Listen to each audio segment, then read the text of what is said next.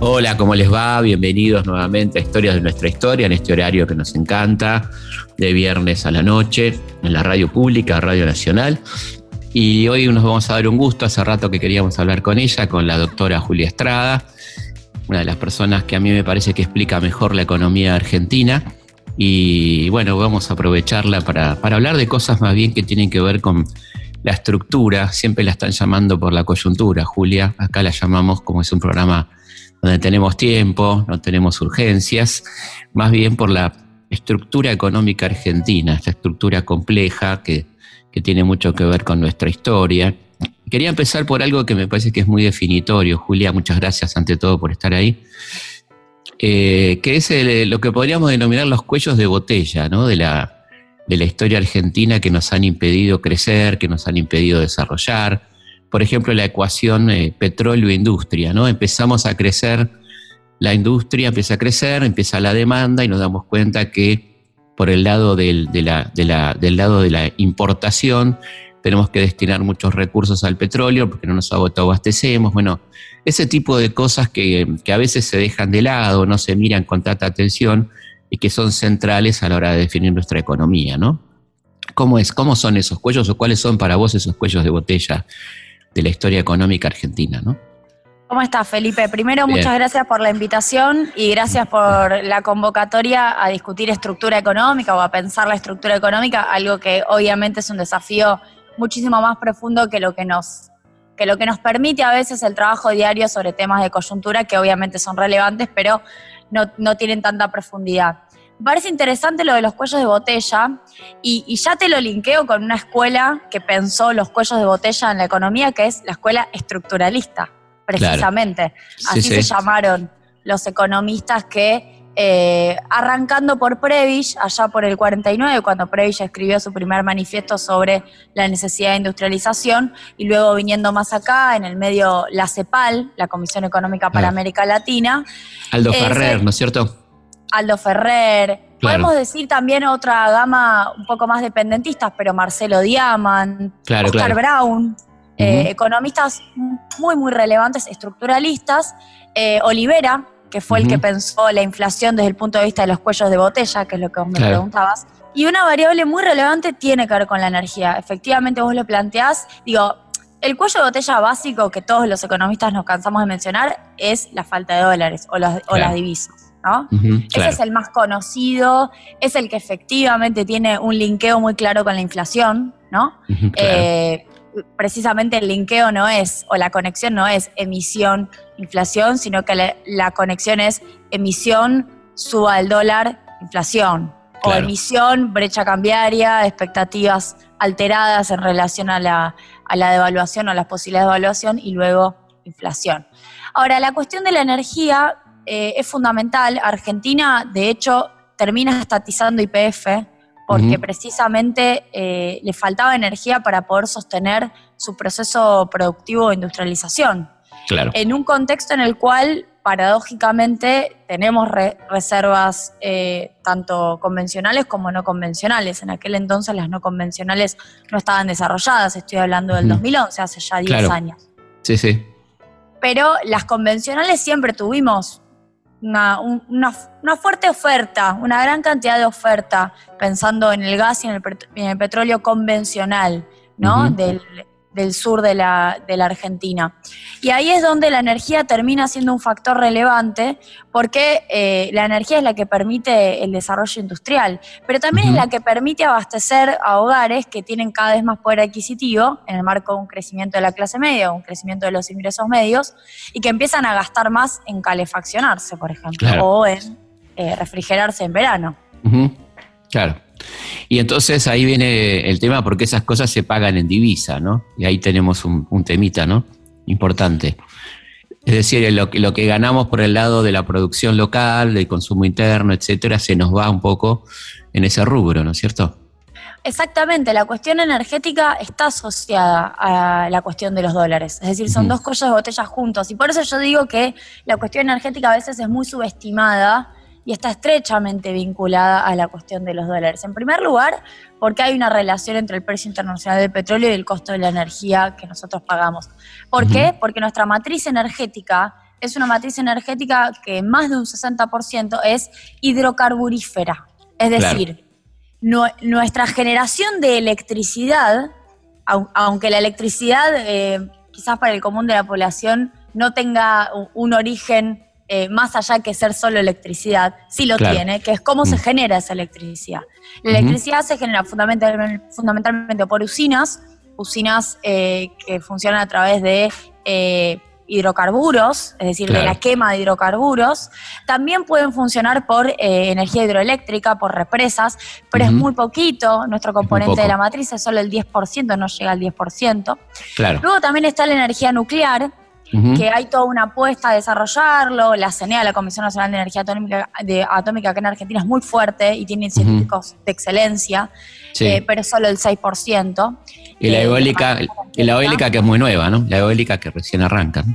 Y la eólica y la solar, que son las renovables, son muy nuevas. Y además no, no son lo que se llaman energías de base, es decir, las energías que te pueden alimentar permanentemente la, la red nacional de electricidad. Las de base son las hidrocarburíferas. Por ende, nuestro consumo de electricidad está asociado al precio del petróleo y del gas, o al precio del crudo y del gas. Y efectivamente, eh, Argentina, cuando no tiene la posibilidad de autoabastecerse, de hecho, en general estamos eh, comprando eh, energía, ya sea gas a Bolivia, o ya sea los, el, gas que viene en el barquito, el gas licuado, y luego se, se utiliza en la red de gas, eh, está en dólares. Claro. Efectivamente requiere que Argentina, que ya necesita los dólares para la importación de insumos o equipamiento para la industria, ya requiere dólares para el turismo. Argentina gasta más de lo que recibe en el turismo. Requiere además dólares por atesoramiento, que hoy está bastante restringido, pero es una cuota relevante. Importante. Si además, tiene que gastar en energía, bueno, no, no nos dan los números. Entonces, ¿qué hacemos en ese punto? ¿Qué, se podría hacer, digamos? Bueno, acá está el debate vaca muerta. El, debate, el debate de vaca muerta es relevante. Fíjate vos, en este contexto de caída del precio internacional del petróleo, más allá de eh, que ahora está repuntando, digamos, vaca muerta para muchos dejó de tener sentido. Dejó de tener sentido desde el punto de vista exportador, precisamente porque no había mercados. Ahora, desde el punto de vista del autoabastecimiento, para evitar gastar dólares, la muerta tiene sentido, ¿no? Y esto también abre una serie de debates, incluso con los sectores más bien ambientalistas o que defienden eh, o que critican el fracking, por ejemplo, que está vinculado a vaca muerta abre todo un debate porque Vaca Muerta sigue teniendo esa vigencia y yo creo que ahí hay un proyecto que no solamente es un proyecto sencillamente de tener menor demanda de dólares, sino que debería ser un proyecto de generación de redes de proveedores, ¿no? Digamos que las maquinarias tengan provisión de pymes o de entramados productivos locales que generen empleo acá. Claro. La otra cuestión que me, parece súper interesante es eh, la idea de la burguesía nacional, ¿no? ¿Hasta qué punto Argentina tiene una burguesía nacional o tiene una burguesía nacida acá, que son cosas bastante distintas, ¿no? El asumir una identidad propia.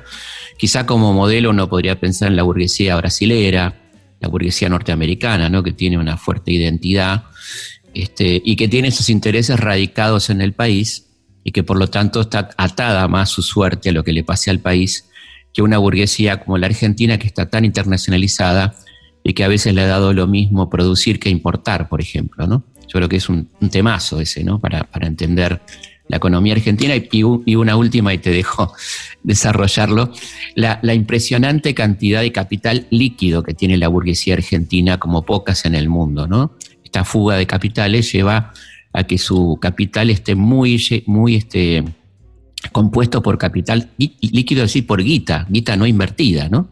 Que es un tema que me parece que debe ser muy importante, ¿no? Sí, el, tema de la falta de una clase social, si se quiere, capitalista en los términos marxistas. Pura y sencillamente en los términos marxistas, que son los términos que entienden que el capital busca invertir para obtener una ganancia asociada a esa inversión, no eh, algo diferente, es decir, una ganancia asociada a algún tipo de especulación y que vaya precisamente por esa liquidez migrando de, inversión en inversión o de toma de decisión a toma de decisión para, eh, y para eso tener líquido ese dinero, para poder rentabilizar mejor esos activos líquidos, que sería muy distinto a la mirada bien eh, marxista, que en algún punto es la liberal, y ahí se tocan. Sí, claro. Estaba pensando cuando decís marxista, me, suena más la clásica de Smith o de Ricardo, ¿no? Que de ahí viene Marx. Pero bueno, claro. Cuando Marx retoma a Ricardo, eh, en realidad, y, de toma, y, retoma las, las remuneraciones o las retribuciones de cada clase social, es muy interesante lo que hace Marx. Finalmente, en ese punto ellos coinciden. Lo que están haciendo es discutir, en todo caso, de dónde viene la rentabilidad, de dónde viene ¿Y para la pluralidad. ¿Y para quién? ¿Para quién? ¿Para quién? Pero digo, el capital a través de una inversión busca una ganancia y ahí totalmente, eh, no hay discusión. Bueno, esto en Argentina es eh, bastante más difícil de comprobar porque, porque en el sentido de, primero, una burguesía argentina no necesariamente es una burguesía nacional desde el punto de vista de los intereses, dónde están puestos. Y esto lo demuestran los procesos de intentos de argentinización de las burguesías. Al menos hubo dos. Uno fue el de Aldo Ferrer, allá por 1970, cuando fue ministro de Economía de Levingston. Él habló de, una argentinización de esa clase burguesa nacional, precisamente a través de grandes obras que ayudó a financiar. Una de ellas fue el caso. El compra argentino, ¿no? El famoso compra argentino. El famoso compra argentino y además eh, una gran cantidad de subsidios a la obra pública. Uno de ellos fue el caso de FATE, eh, con Madanes Quintanilla y, la construcción de puentes, la construcción de, rutas, de carreteras. Es dudoso hasta qué punto logró esa argentinización, porque luego esos fueron los sectores que eh, fueron parte del apoyo a la última dictadura cívico-militar, que precisamente fue en contra de esa misma industria que se pugnaba construir, hacía, tan solo un lustro antes. y el segundo proceso fue el de Néstor Kirchner, que fue una apuesta muy clara, en el caso de Aerolíneas Argentinas de IPF fue así, fue muy claro, que fue intentar que aparecieran socios nacionales con, la camiseta puesta, para decirlo de alguna manera, defendiendo empresas que claramente se habían extranjerizado, se habían privatizado durante el menemismo, defendiendo una mirada más nacional. Es dudoso porque finalmente la decisión fue eh, es dudoso el éxito de la argentinización porque la decisión fue que apareciera el Estado y que con capital público defendiera los intereses nacionales, ¿no? Con lo cual hay todo un debate hasta qué punto la idea de, la burguesía argentina te garantiza un concepto de mayor eh, arraigo en lo que tiene que ver con lo nacional. Y en segundo lugar, lo que vos comentás en relación a la diversificación, a la burguesía diversificada o oligarquía diversificada, como dice Eduardo Basualdo, es precisamente las dificultades que uno encuentra para eh, asociar a la rama industrial algunos empresarios. ¿Por qué? Y porque tienen una integración vertical. Primero son terratenientes o son terratenientes y al mismo tiempo son industriales y al mismo tiempo tienen ramas de comercialización y al mismo tiempo tienen activos financieros. Y el proceso de financiarización que la última dictadura cívico-militar promovió como un proceso de acumulación contribuyó a desdibujar eh, dónde, dónde tienen los huevos, en qué canasta tienen los huevos. Finalmente tienen un huevo en cada canasta. Con lo cual eh, se desdibujó una lógica de burguesía que ya venía con algunos problemas, pero que durante la ICI, el modelo de industrialización por sustitución de importaciones, que va mm, desde el peronismo hasta el 73 como su momento de apogeo, aunque tiene en su interior subetapas, fundamentalmente la segunda subetapa que va desde el 66 hasta el 73, que es la etapa desde el gobierno de Onganía hasta el gobierno de Cámpora, es la que mejor le va a la ICI, es la que menos crisis de balanza de pagos tiene, menos falta de dólares tiene, menos cuellos de botella tiene. Eh, y sin embargo era una burguesía que así todo le estaba dejando lugar, en el mejor momento de la ICI, al capital extranjero para que se quedara con las ramas estratégicas que tenían que ver con la mayor rentabilidad, por ejemplo los laboratorios, por ejemplo la industria petroquímica. O la tabacalera, ¿no? La tabacalera, o, las mejores, eh, las terminales automotrices eran extranjeras, no eran nacionales, a pesar del enorme apoyo que hubo. Es muy interesante que hables de ese periodo porque es un periodo fascinante, ¿no? El del Estado burocrático autoritario, 66-73, porque se da este proceso de crecimiento de la industria, pero también una enorme extranjerización, ¿no? Un traspaso a manos extranjeras de industrias históricamente argentinas o originalmente argentinas, o subsidiarias que terminan siendo directamente compradas por las las casas matrices, ¿no? Al mismo tiempo. Todo eso pasa al mismo tiempo, quiero decir, ¿no? Sí, cuando uno mira los censos nacionales, los censos económicos nacionales, eh, que en general se producen en los años 4, mira el del 64 y compara con el 74, que son efectivamente 10 años en donde se ve un proceso de industrialización fuertísimo en Argentina en esos 10 años, lo que uno detecta es eh, que efectivamente las ramas dinámicas, porque las otras se llamaban vegetativas, o era un término muy utilizado en la época. Por ejemplo, la rama textil, la rama eh, de la madera, la rama del papel se consideraban vegetativas. Bueno, tenían ahí un rezago de capital nacional vinculado al mundo pyme.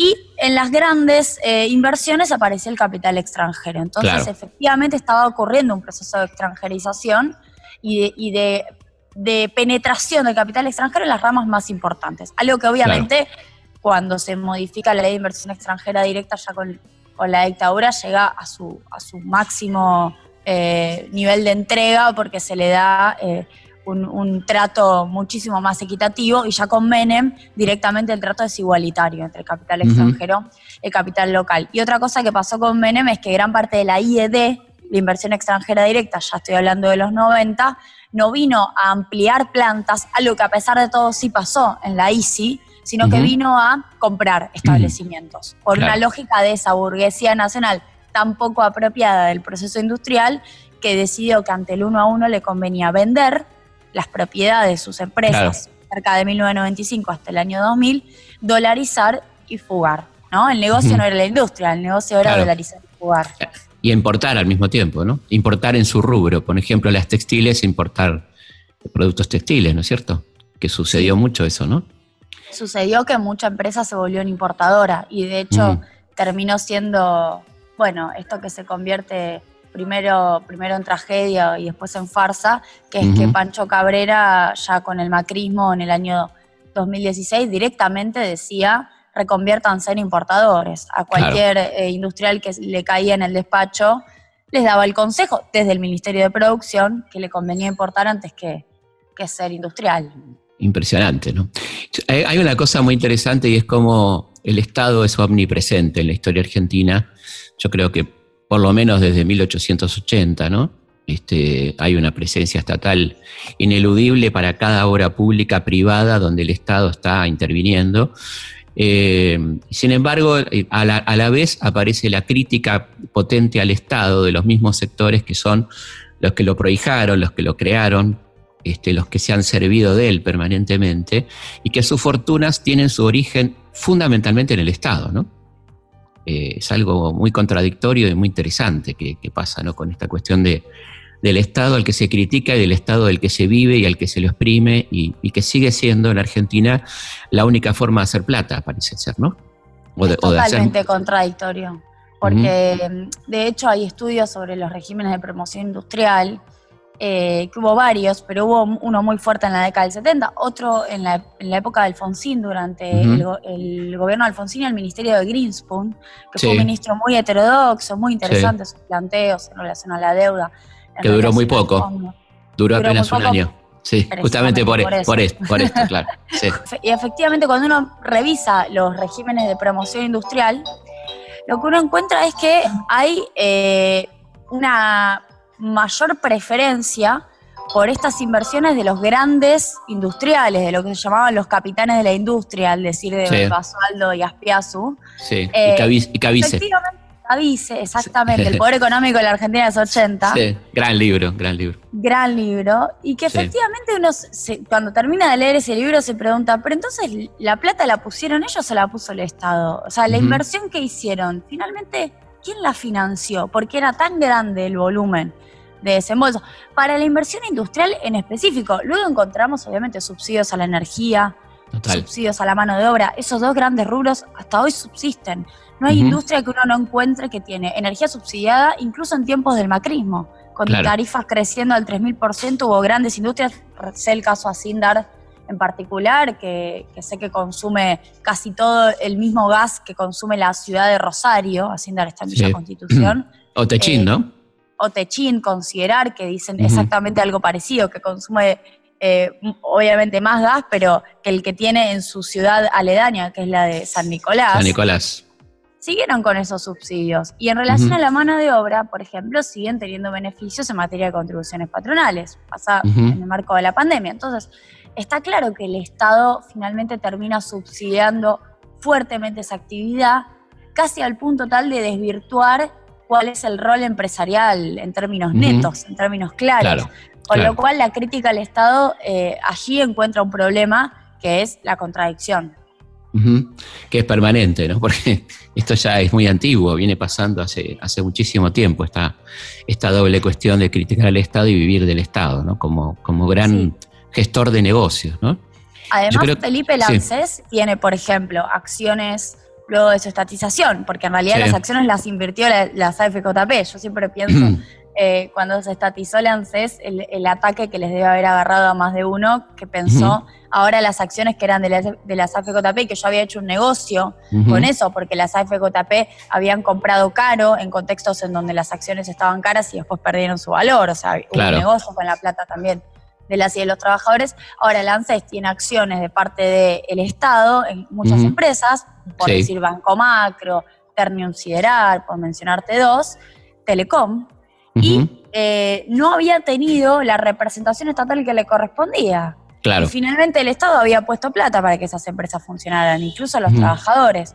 Eh, entonces siempre que se puede trampear con el Estado, se lo van a intentar hacer. Claro, y ahí estaría interesante ver el rol del Estado, ¿no? Aprovechando esa presencia en el directorio, hasta qué punto puede llegar a influir, ¿no es cierto? Porque estamos hablando de no pocas acciones, ¿no?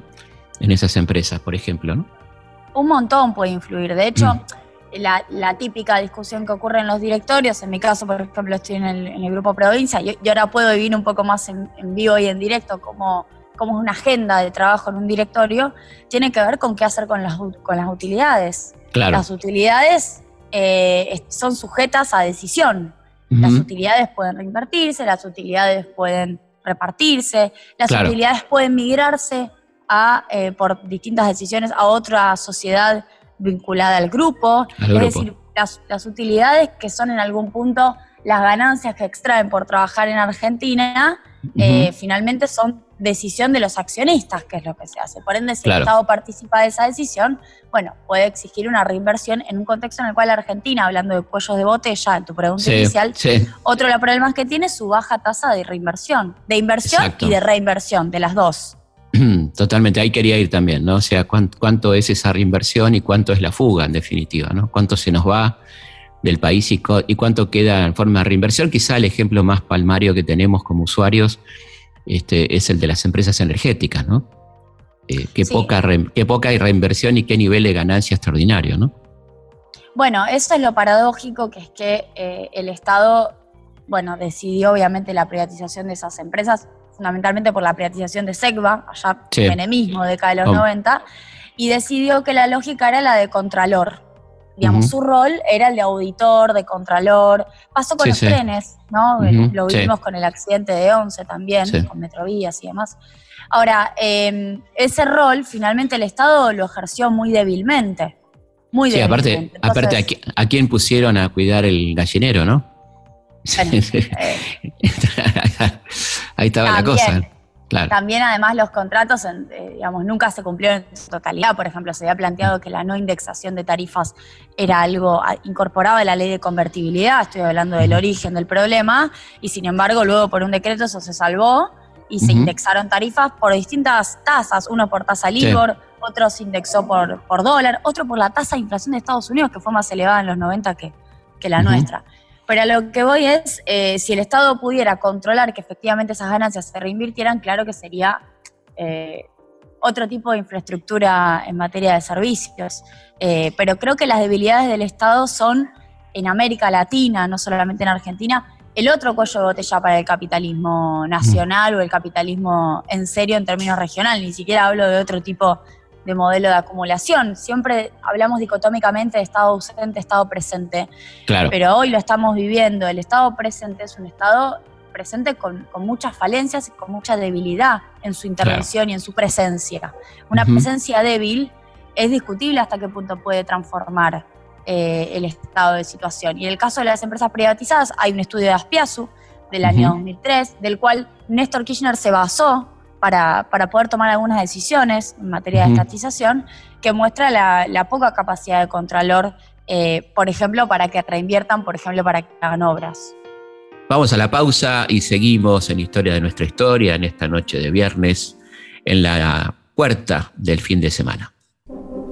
Felipe Piña hace Historias de nuestra historia por Nacional AM870, la radio pública. Los hechos, los lugares, los personajes son muchos. La forma de contarlos, una sola. Historias de nuestra historia. Con Felipe Piña. Por Nacional. La radio pública.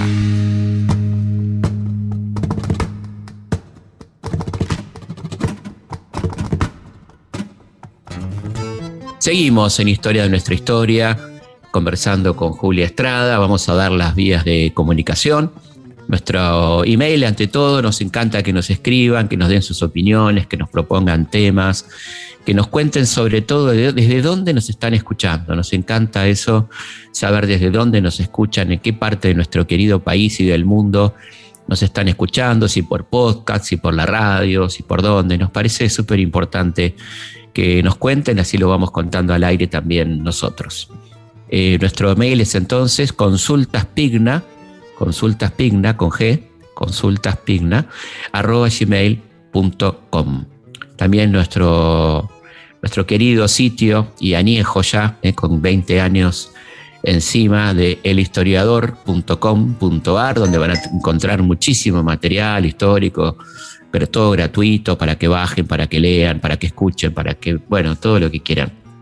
Elhistoriador.com.ar, nuestra nuestro sitio de, Twitter, eh, que es arroba Felipe Pigna, nuestro espacio en Instagram, que es arroba felipe.pigna, y la tradicional, ya estamos por los 900.000 seguidores, una gran felicidad en, eh, en nuestro Facebook, Felipe Pigna, página oficial. ¿Querés saber qué pasó? Felipe te lo cuenta. Efemérides. En Historias de nuestra historia.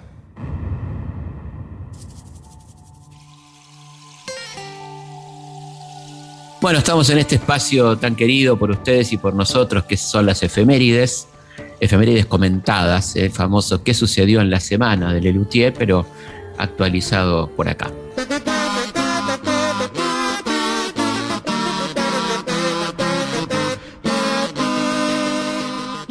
Sucedió en la semana? ¿Eh? Bueno, en este ¿Qué sucedió en la semana? Tenemos muchas cosas.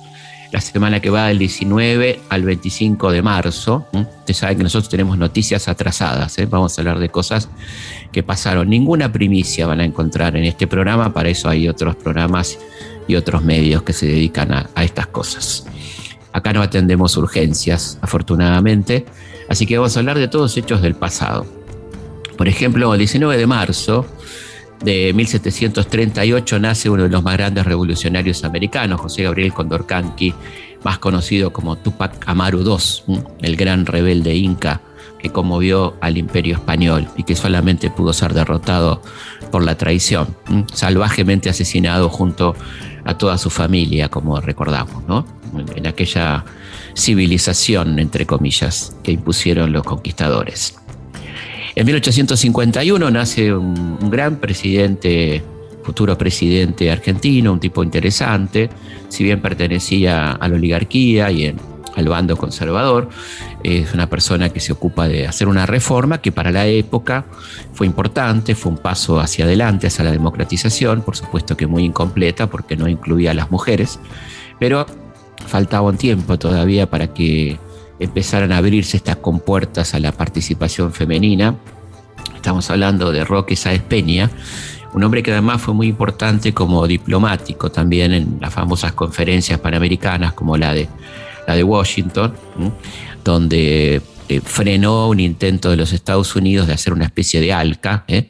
una unidad aduanera y monetaria que frenada gracias a la intervención argentina en la persona de Roque Sáez Peña. En 1941 nacía Bruno Gelber, ahí estamos escuchando a, a Gelber, este gran pianista y concertista argentino.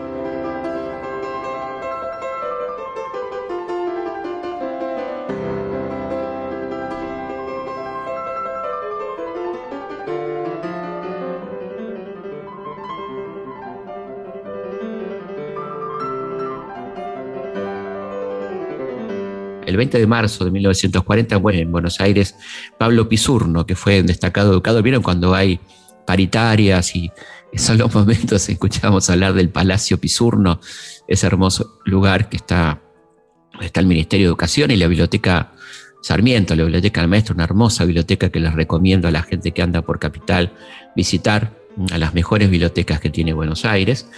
Bueno, fue un, gran educador, eh, autor de de libros sobre educación, y, por eso el nombre de, de. Había nacido en Buenos Aires el 11 de julio de 1865.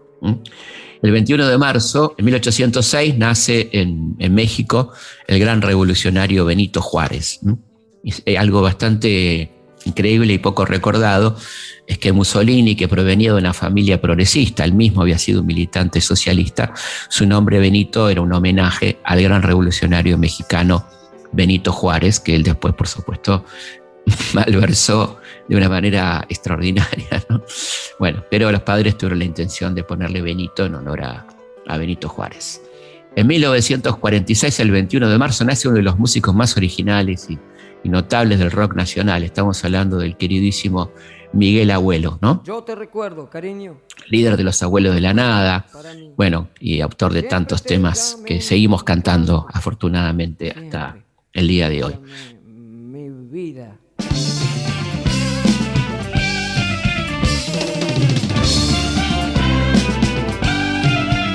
El 21 de marzo de 1960 nace en San Pablo el piloto Ayrton Senna, ¿no? Bueno, todo un símbolo este, del automovilismo latinoamericano.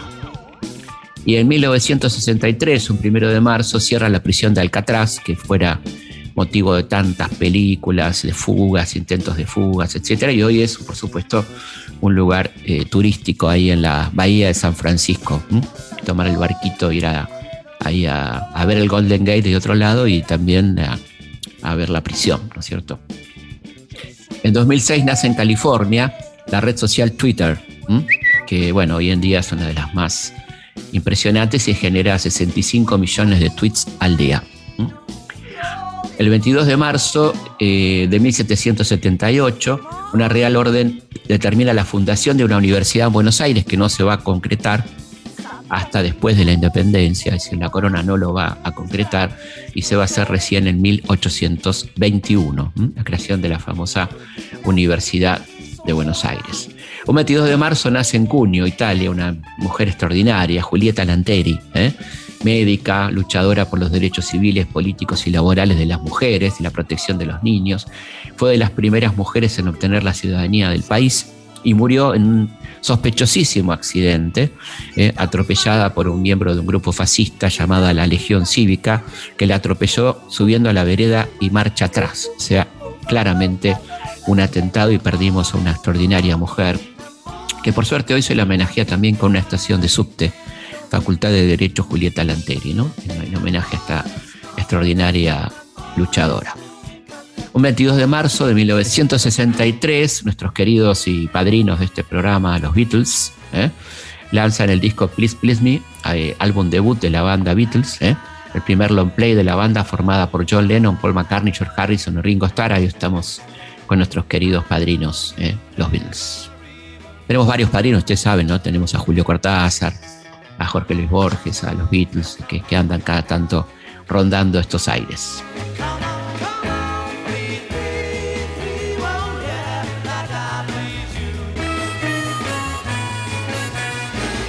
El 23 de marzo de 1942 muere Marcelo Torcuato de Alvear, este sinuoso líder ¿eh? del radicalismo que por un lado, este, fue un, presidente interesante en un momento particular de la Argentina de 1922 a 1928, luego apoya inicialmente el golpe contra Irigoyen y finalmente se opone y termina preso y termina exiliado, pero cuando vuelve lamentablemente se suma un poco a, a la década infame, haciendo participar a partir de 1935 a su partido en las elecciones fraudulentas de aquella década infame. ¿no? Así que un recuerdo de un presidente que fue importante, de una época muy próspera del país. ¿eh? Hubo el mérito, por ejemplo, de continuar con el proyecto de IPF, dejándolo a Mosconi que desarrolle esa gran este, obra. Y por otro lado, algunas eh, actitudes conservadoras, como no propiciar del todo la extensión de la reforma que había así propugnado su antecesor y uno de los hombres claves del partido, que fue Hipólito Irigoyen. Bueno, 24 de marzo fue, es el Día Nacional de la Memoria, ¿no? en conmemoración de aquel nefasto golpe cívico-militar del 24 de marzo de 1976 que dio inicio a la dictadura más sangrienta de la historia argentina. Fíjate qué interesante que hay dos antecedentes nobles del 24 de marzo que uno también tiene que recordar. Uno es que la Asamblea del año 13, un 24 de marzo de 1813, deja abolido el Tribunal de la Inquisición, una obra interesante. Y la otra, muy importante, ¿no? de 1816, un 24 de marzo, es que comienza a sesionar el Congreso de Tucumán, aquel Congreso que va a declarar nuestra independencia, también un 24 de marzo. Y un 24 de marzo de 1980 es asesinado a balazos una persona extraordinaria, tipo realmente con alto nivel de espiritualidad y compromiso social, como fue Óscar Anurfo Romero, el obispo salvadoreño, ¿eh? en aquella tremenda guerra civil. ¿eh? Eh, ajusticiado, decían ellos, por un grupo de ultraderecha este, en medio de la guerra. El 25 de marzo de 1795 nace en Buenos Aires Encarnación Escurra, la compañera y operadora política de Juan Manuel de Rosas. Eh, y el 25 de marzo de 1903 se funda el Racing Club de Avellaneda, el primer equipo argentino de fútbol formado íntegramente por criollos. Eh, había, recordemos, al principio muchos ingleses. Fue además el primer equipo en ganar un tricampeonato local con tres temporadas completas, el primer campeón argentino del mundo y el primer campeón de la Supercopa, la actual Copa Sudamericana. Y en 1977, luego de escribir su famosa carta a la Junta Militar, es asesinado el periodista Rodolfo Walsh eh, por un grupo de tareas de la ESMA. Seguimos charlando entonces con la doctora Julia Estrada. Historias de nuestra historia, con Felipe Piña, por Nacional, la radio pública. Bueno, estábamos pensando un poquito en, eh, optimistamente que vendrá un periodo de reactivación, ¿no? este, después de tanta pálida, de tanta desgracia de este año de pandemia. Eh, y quería preguntarte qué posibilidades reales tenemos de reactivación y por dónde vendría esa reactivación, qué rubros, cómo sería, qué rol va a cumplir el salario en todo esto, ¿no? ¿Cómo sería la cosa? Bueno, lo que vamos a tener este 2021 es un rebote. Eh, difícil es pensar reactivación en un sentido técnico porque venimos de caer 10 puntos, en realidad vamos a caer menos, pero en torno a los 10 puntos va a ser eh, una estimación acorde y la, reactivación o el rebote va a ser menor a los 5 puntos, con lo cual es más bien una compensación de caída que una reactivación que signifique estar un nivel más que lo que estábamos el año anterior. Pero más allá de eso, efectivamente el salario es un elemento, el gobierno se ha puesto de acuerdo hasta en sus distintos sectores eh, al interior del Frente de Todos, que el salario tiene que crecer, tiene que ganarle a la inflación, lo cual no es fácil, porque apareció un, nuevo elemento que no estaba dentro del mapa, que es el precio internacional de los commodities. Digo, estaba dentro de las previsiones una puja distributiva más acelerada, estaba dentro de las previsiones la necesidad de una relativa actualización de tarifas, que tiene que ver con que no pierda eh, en términos relativos como precio, considerando que eso significa más gasto estatal, a lo que igual está en revisión. Y estaba también, obviamente, entre las opciones algún tipo de actualización de otro tipo de, eh, rubros congelados o sin ningún tipo de actualización, eh, como supuestamente tienen que ver con las prepagas, los colegios o todo tipo de gasto que hace al rubro básico del consumo. Ahora, eso es difícil en este contexto en donde aparece el precio de los commodities como un factor no necesariamente positivo para el bolsillo, porque sí lo es para las exportaciones, para uno de los cuellos de botella que conversamos, uno escucha consultoras y están todo el tiempo recomendando exporten ya a este precio. Claro. Vayan y coloquen a este precio todo lo que puedan, el maíz, la soja y el trigo, sobre todo el, maíz. Problema, el problema es que eso se aplica al consumo interno después, ¿no? El precio. Con lo cual, claro, eso pone en duda eh, la recuperación salarial, al menos con una ventaja muchísimo más elevada que la que tenga que ver con la inflación. Y luego yo siempre digo lo mismo, nunca miramos entre los factores de la recuperación la inversión. Eh, o, que los empresarios también hagan su esfuerzo, porque el Estado hizo un esfuerzo durante todo el 2020 y lo va a seguir haciendo este en relación a su gasto, a su inversión pública. Bueno, los empresarios en algún punto y hablo de los grandes porque las pymes tienen otras dificultades, eh, nunca, nunca se discute cuál sería su aporte a la reactivación. Yo creo que ahí tiene que haber un aporte claro, eh, por ejemplo, aumentando salarios, pero también generando inversión en nuevas actividades, en obras, en nuevos proyectos, eh, en un mercado que va a crecer, eso puede ser una posibilidad, ¿no? Más allá de que ellos siempre apuestan a la estabilidad y que necesitan 10 años, que necesitan muchísima más proyección. Yo hablaba con Martín Berardi, el CEO de Ternium en Argentina hace poco, vine a San Nicolás a visitar la planta y, él me decía, bueno, para reabrir el segundo alto horno, Fierar, que es la exomisa, tiene dos altos hornos. Funciona uno solo, que es el Evita, y el otro está paralizado precisamente porque cumplió su vida útil, pero además por la pandemia lo cerraron. Bueno, me planteaba que necesitan 10 años de estabilidad para estar seguros para invertir. Bueno, ¿quién, se, lo puede, ¿quién se lo puede garantizar eso? Pero además es casi. Pero, no, sé si en el, no, sé si en el mundo, acá seguro que no, pero en el mundo no sé.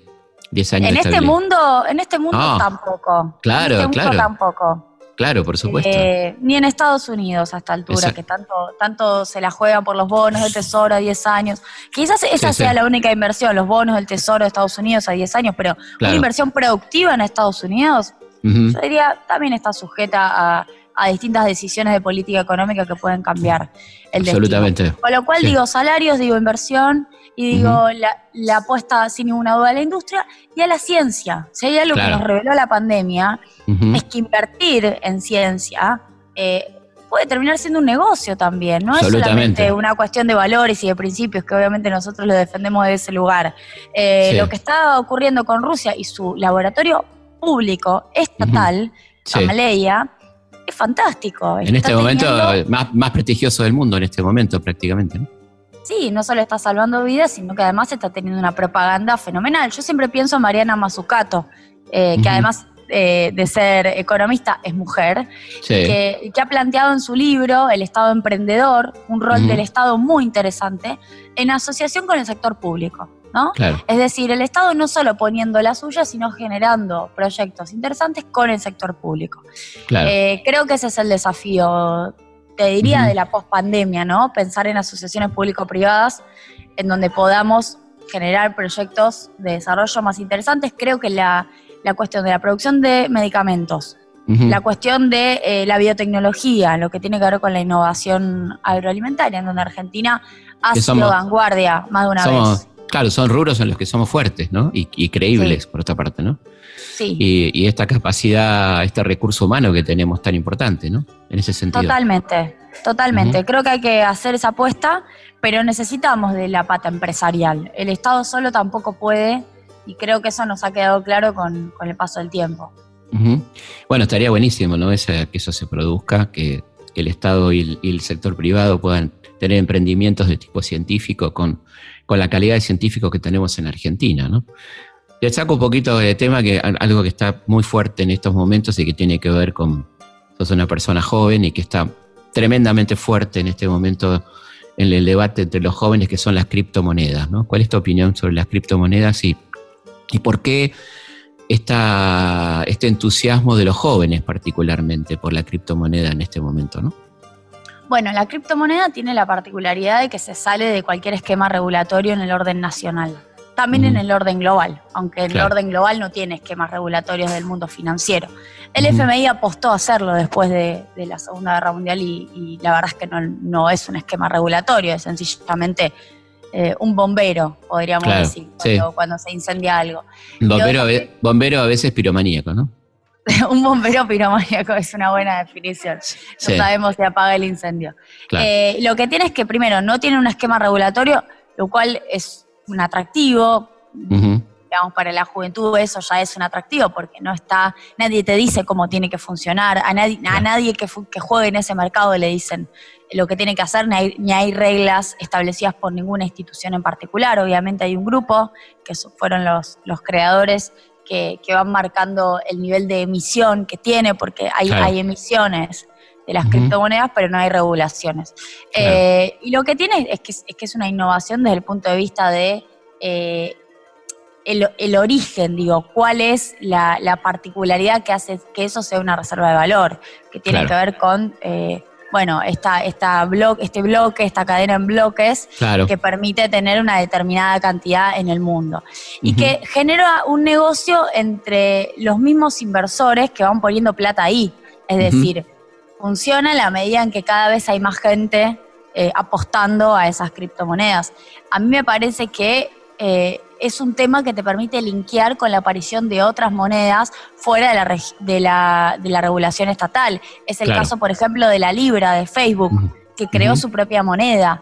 Y, podríamos decir que Mercado Libre con Mercado Pago, si bien no tiene su propia moneda, tiene su propio espacio de pagos, es un medio de pago distinto. Y si se propone tener su propia moneda, como en algún momento apareció ese debate, eh, quizás lo logra, quizás termina teniendo eh, esa posibilidad. Creo que lo que empieza a aparecer con la tecnología, y esa es la variable diferencial de las criptomonedas, es la posibilidad de saltar el papel, pero además saltar la regulación.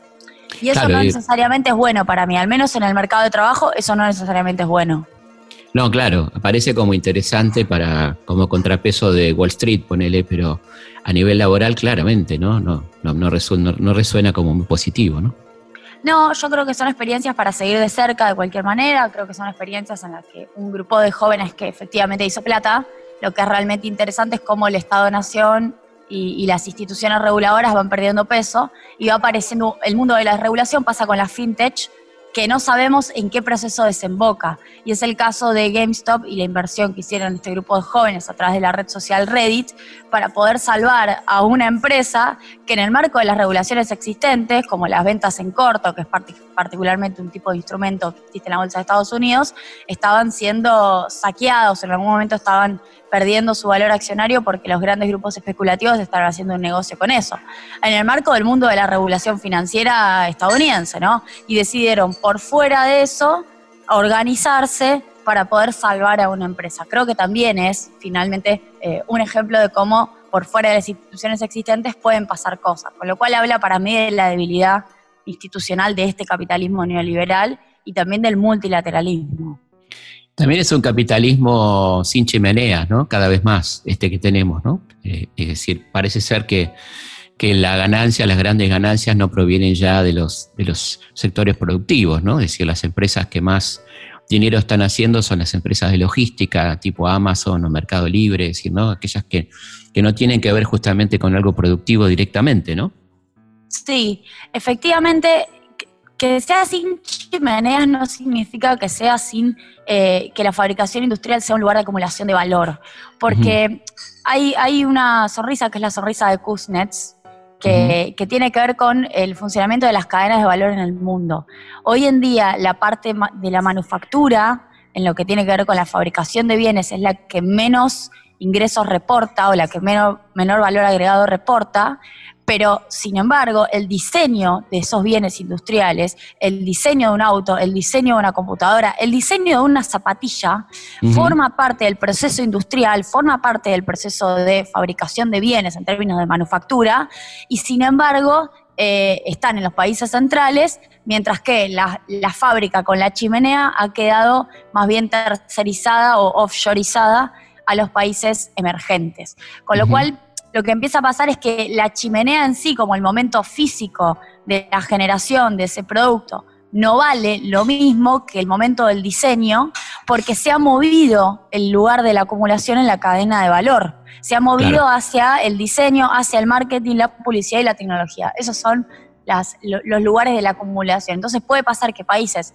tengan chimeneas y tengan industrias eh, y tengan quizás generación de empleo asociada a esas chimeneas y esas industrias, pero no tengan la mejor inserción en las cadenas globales de valor. Por eso la OMC finalmente sigue planteando que eh, el know-how y las transferencias en materia de tecnología eh, no, no, pueden ocurrir, digamos, las limita, pasa con las patentes, nos pasa con el acuerdo de Unión Europea-Mercosur, en donde básicamente las patentes se las quedaban los europeos y nosotros teníamos que comprarles el know-how. Entonces sí, podemos fabricar los medicamentos, pero el que diseña los medicamentos es otro.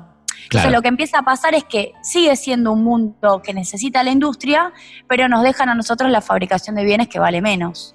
La última y te dejamos tranquila. Este, ¿Cómo te imaginas el acuerdo con el Fondo Monetario y sobre qué bases podría ser ese acuerdo? Bueno, me imagino un acuerdo de enorme complejidad porque el FMI, como, como han dicho algunos, eh, está desdentado pero igual muerde. Es decir, no tiene el mismo eh, poder en su mordida porque, y porque ha sido corresponsable de una crisis que finalmente eh, terminó llevando a la Argentina a no cumplir sencillamente su programa. Es decir, Argentina, y cuando digo no cumplir su programa, no digo que eh, no redistribuyó con equidad.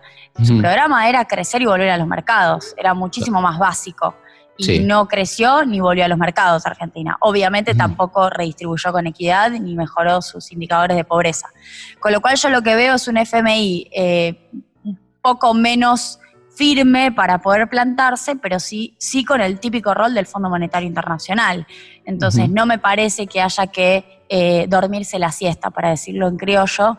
Creo que además el gobierno de Biden tampoco es que va a significar un giro radical en materia de la mirada histórica que han tenido los demócratas sobre el Fondo Monetario Internacional. Cuando uno mira la historia de los demócratas, bueno, se encuentra, por ejemplo, con presidentes como Clinton, o se encuentra con los proyectos como el ALCA, o con presidentes como Obama y su abrazo y su, y su gestualidad con Mauricio Macri, que claramente tenían que ver con una América Latina como patio trasero, con lo cual yo diría que el gobierno de Biden quizás no tiene a la Argentina entre sus prioridades, quizás tiene otras prioridades en este momento, pero sí tiene en su horizonte la necesidad de que Argentina se ordene siempre en el marco de eh, ser el patio trasero de los Estados Unidos. Entonces la silla que va a ocupar Estados Unidos con ese más de 16% de votos en el FMI, que por ende significa que tiene poder de veto, y por ende lo que quiere hacer Estados Unidos es muy parecido a lo que termina haciendo el fondo, eh, yo diría que no ha cambiado en 180 grados. Sigue siendo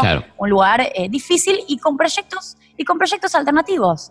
Porque aún siendo demócratas, los proyectos que tiene Estados Unidos sobre nosotros son distintos a los proyectos que tiene este gobierno sobre sí mismo, sobre la Argentina. Entonces esos proyectos en algún punto chocan cuando discutimos eh, qué hay que hacer con, con esa reestructuración, bueno, Argentina quiere tener sostenibilidad, y lo ha dicho Cristina Fernández de Kirchner, a 20 años, a 30 años, no quiere comprometerse a 10 años, que sean 3 de gracia y que 7 de esos años concentren 44 mil millones de dólares de desembolsos, eh, que por ende Argentina quizás a partir del 2024 del próximo gobierno tenga que sentarse y volver a negociar.